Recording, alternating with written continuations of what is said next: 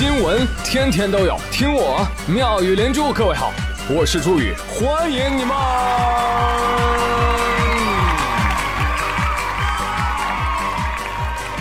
谢谢谢谢谢谢各位的收听啦！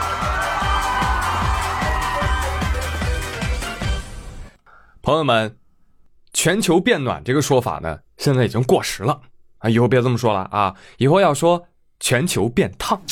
哎呦！我一出门，哎，我这头发本来直发都卷卷了。路边阿姨问我：“小老弟，哪儿烫呢？” 四 D 日光波烫发。大家再忍两天啊！我有一个朋友的朋友，最近在练习那个射箭。嗯啊，不出意外的话呢，过两天应该就不热了。后羿是个神射手，后羿他要射太阳。哎呀，但是也不知道他是不是射错了哈，太阳没掉下来，掉下来这么个玩意儿。据报道啊，就在上周，就在七月二十五号那天，有一颗长一百三十米、宽五十七米的小行星，以每秒二十四点五公里的速度唰从地球上空掠过。什么叫掠过？太近了，才七点三万公里。有朋友说，哈哈哈，听着好远啊！告诉你啊。这个距离仅相当于五分之一的地月距离，你就想象着它从地球和月亮之间歘过去了。更吓人的在后面呢，这颗名为二零一九 OK 的天体是在飞临地球前一天才被人们发现的啊！天文学家都捏了把汗。天文学家，你们不是热的吧？哎，不是不是，哎，你们不知道。呃，这种级别的天体啊，如果跟地球亲密接触的话，哎呀，造成的破坏那是灾难性的呀。哦，是吗？哦，那我明白了，明白你们为什么给它起名叫二零一九 OK 了，就是如果撞上了就是二零一九 KO，哎，意思就是二零一九不 OK 啊，二零一九 OJK。好了，不跟你开玩笑啊，这个编号二零一九 OK 是根据时间和颗数而定的。啊，什么意思？二零一九就是发现的年份，O 呢代表具体的时间段，O 指代的是七月下半月，K 呢就代表第十颗被发现的。啊，按字母排序，A B C D E F G H I J K，哎，不对啊，这不是十一位吗？对，中间的 I 因为和一太像，被弃用了。哎，巧了，就凑成了 OK。当然我知道你们根本不在意这个知识点。因为你们都在想，哎呀，老子上周差点死了吧？是呀，就差那么一点点就去世了。是是是，真要是撞上，今天正好是头七。啊啊啊啊！但是有人很悲伤，你知道吗？朋友，你为什么哭泣？啊啊！老子差点就可以不用还花呗了。呃，那这位你又是怎么回事呢？你怎么也有点小难过呢？哎。差一点啊，就可以史诗级死亡了！神经病啊！喂喂喂喂，能不能乐观点啊，各位？我们现在还能快乐的上网，这足以证明我们就是天选之人。外星人说：“少来，还不是我手残打偏了？别嘚瑟，二向箔准备啊！”不要啊！好了，大家整理一下心情啊！大难不死，必有后福啊！史诗级的撞击我们虽然没有遇到，但史诗级的备降了解一下。朋友们，这两天如果你有上海的朋友跟你说，我从上海到北京坐飞机，飞机飞了两天，骗人，先别急，这是真的。话说七月二十八号，原计划当天二十一点由虹桥飞往北京的航班 MU 五三三幺号延迟起飞。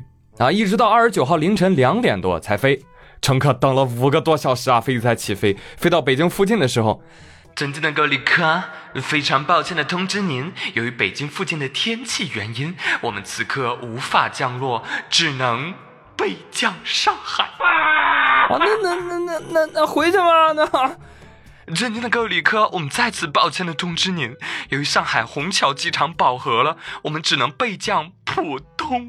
你你们。你们就不能就近备降吗？你们怎么不备降到加拿大去呢？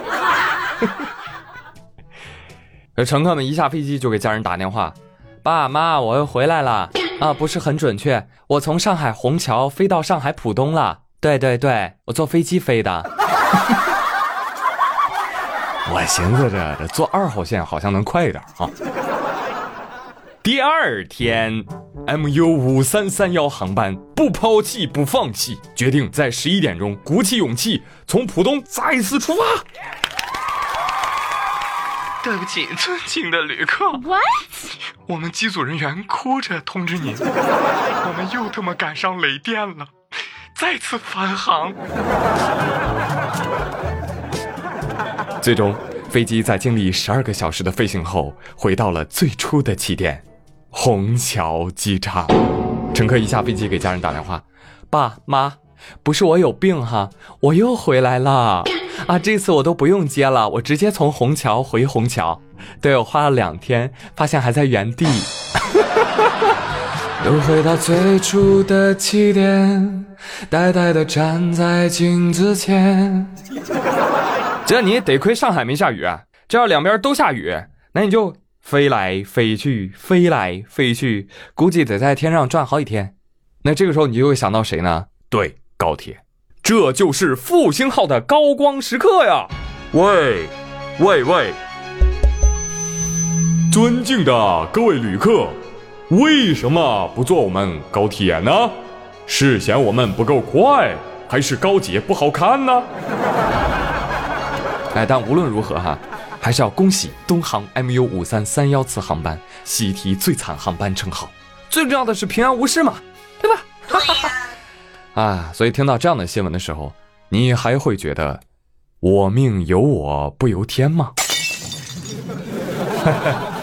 有的时候你不认命，其实可能就是命运的安排哦。但是命运它不会告诉你，它只会跟你讲，小朋友。但行好事，莫问前程；追寻本心，无问西东。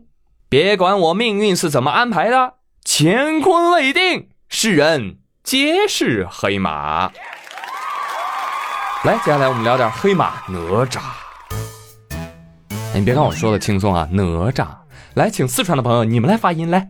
这个，这个念，这个念哪吒？嗯，哪吒。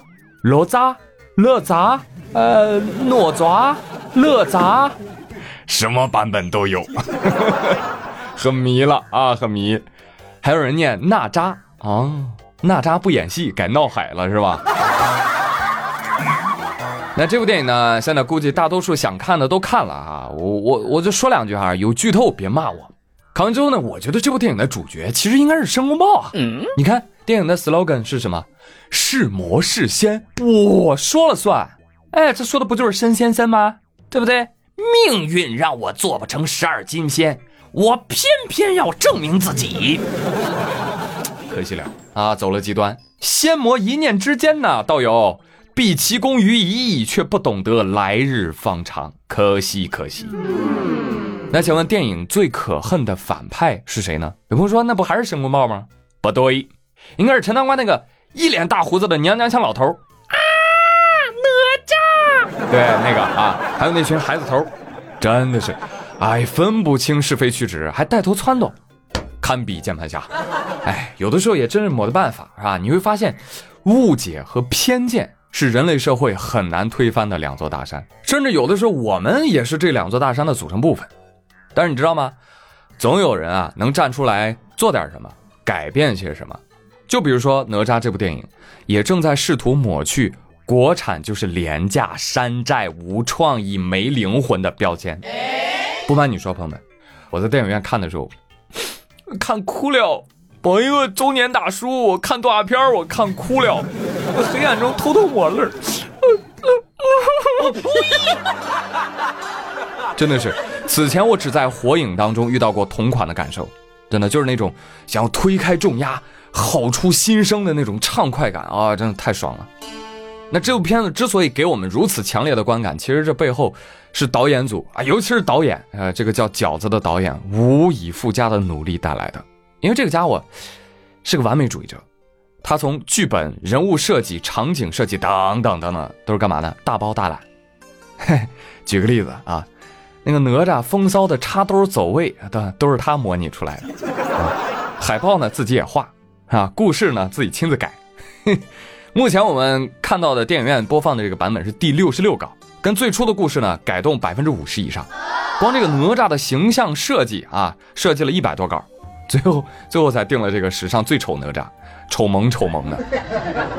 而这个充满了中国式的美感的场景搭建还有特效，没有任何一家特效公司能够完全承包下来，所以呢，导演饺子就把它分拆给二十多家小团队。啊，这是二十多家小团队竞标，我擅长做水，我做云，我做闪电，我做火，哎，就这样凑起来的。哈。哎，不同的公司其实他们工作流程不一样，人员素质也参差不齐，然后对艺术的理解呢也不是很到位，所以你想把他们统筹管理，其实很困难的。嗯，所以导演呢每天都在救火啊，救着救着自己就火了。这做的什么东西啊？这个不行，重做而且感觉不到位，有没有点艺术感呢？能不能提高一下自己的审美？哎呀，我这这我这怎么会做这个样子呢？制片组一看到发飙就紧张啊，赶紧把生气的部分剪掉。为什么？你把人生气的传到人外包公司，人家气的都不给你干了。那有的说，那对方那确实死活是听不懂导演组的意思啊，那怎么办？导演亲自来呗，是吧？导演后期都会做。是时候表演真正的技术了。亲自调参数啊，照着编码发给对方。照照照这个来吧，好吧。我的天哪！用导演自己的话说，叫贫穷使人无所不能。没办法，你请人你还得花钱，对不对？还是自己来吧。啊，什么这个啊？这个我也不会啊。不过没关系，我可以学啊，现学啊。把省出来的钱留给特效烧啊。就这样，这成片啊，其实还删减了很多的内容和创意想法啊。他想做五千多个特效镜头呢，没钱啊，啊，没办法啊，只能这样了啊。要不然这饺子还得死磕，可怕，太可怕了。这样的人要是你团队领导，你是不是也想骂他三千遍？真的是又爱又恨的那种啊！但奇了怪了，你知道这种人啊，他自己拼，他就会有一种魔力，带动所有人都会竭尽全力，就是你逃不出他该死的魅力，真的是这样。你们知道吗？他们在做那个申公豹变豹子头的那个特效的时候，有一个特效师磨俩月啊，硬是磨不出来，最后那特效师疯了，不干了，辞职啊！没办法了，那只能再找公司了。结果呢，新找的公司啊，正好就是那个辞职员工去的新公司。那家公司老板就把他找过来了，说：“哎，我听说你做这个镜头很有心得啊，那把这事儿交给你了。”那不最后死活还是磨出来了吗？对不对？还是完成了，但是完成的很痛苦啊！不仅员工痛苦，导演听说一度也很压抑啊，整个团队都很心疼他。因为你现在回过头来看啊。一千六百多人，几十家公司参与这部电影的制作，这是好事吗？其实不是，它是东拼西凑出来的，是不可持续的。你知道行业什么时候能够形成一个规范的工业流程和经验积累，那才是一个成熟健康的行业。就你不能什么都让导演亲力亲为，你知道吧？关键是劳力更劳心，是吧？大部分时间花在沟通上，花在反复推磨上，对吧？你试问能有几个人撑得住呢？但是呢，这个事情好就好在现在票房已经破十亿了，而且一时半会儿还停不下来。这其实呢，就给行业发出了一个很棒的信号，就是不要老想着降低成本、敷衍了事。你认真的做好作品，市场会认可的。正确。那也希望由此能够倒逼行业，不仅是动漫行业，其实各个行业都是这样。脱口秀行业、有声行业都需要精耕细作，我们需要整合，需要改革。希望更多的精品不要等四五年才能磨出来一部，什么时候这个精品啊能跟那个网络奇葩一样，每天冒出好几个，你说那该多好！来讲一个这两天的大奇葩。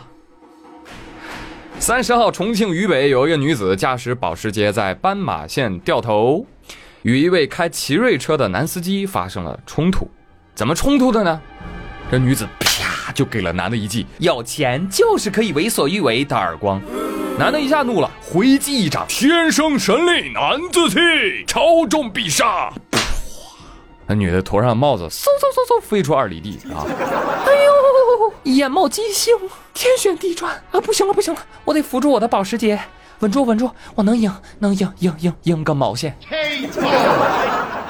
哎，好玩的是啊，这是互联网第一次为一个女人被打而欢呼哦！天降正义，连警察叔叔都发来贺电。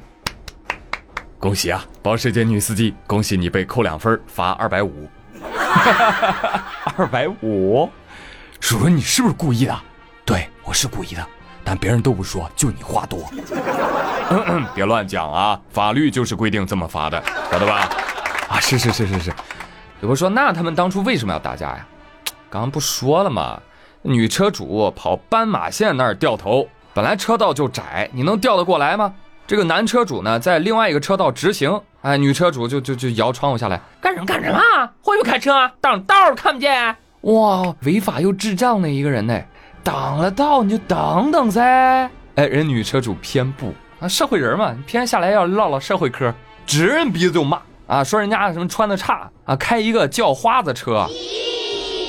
哎呦我天，现在开保时捷优越感都能上天了。我定睛一看，一个保时捷七幺八而已。五十多万就能买的入门跑车，什么时候也能有这种优越的 buff 加成啊？了不起了不起，买买买，朋友们，保时捷得买啊啊！宇哥这宾利都不提了，以后就要买七幺八。再说了，这位女士，您瞧不起奇瑞是咋的呀？还叫花子车？那你当奇瑞捷豹路虎是吃素的吗？关键你人家分分钟就喊来小弟撑场面，我跟你讲，打他！说白了。啊，就是就是在小圈子里面飞扬跋扈惯了的老鼠，你知道吗？一旦曝光，那真是人人喊打。那网友很快就扒出说，这个保时捷女车主啊，此前有多次跟人在路上冲突，而且视频都有，啊，曾经都放言，说啊，我出了名的飙车，红灯从来都闯，一个电话全部都可以改的。很好啊，很好，这叫贼不打三天四招，好不好？直觉告诉我，朋友们，这件事情还没完。他这个话要么吹牛，要么真有人在帮他摆平，所以请重庆交警跟进调查哟。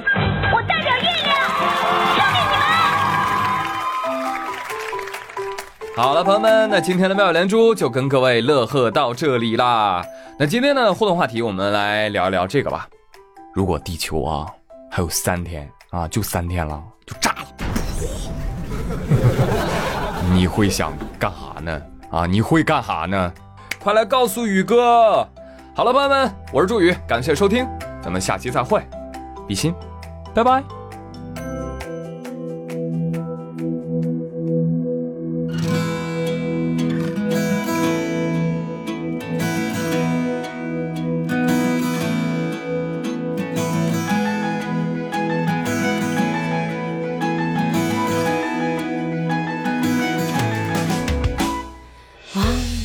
手。那天的风好温柔，像这样一直走，多吃蔬菜，多做运动，让自己活得更久。我会努力完成自己的生活，不再任性挥霍，计划着我们的世界环游。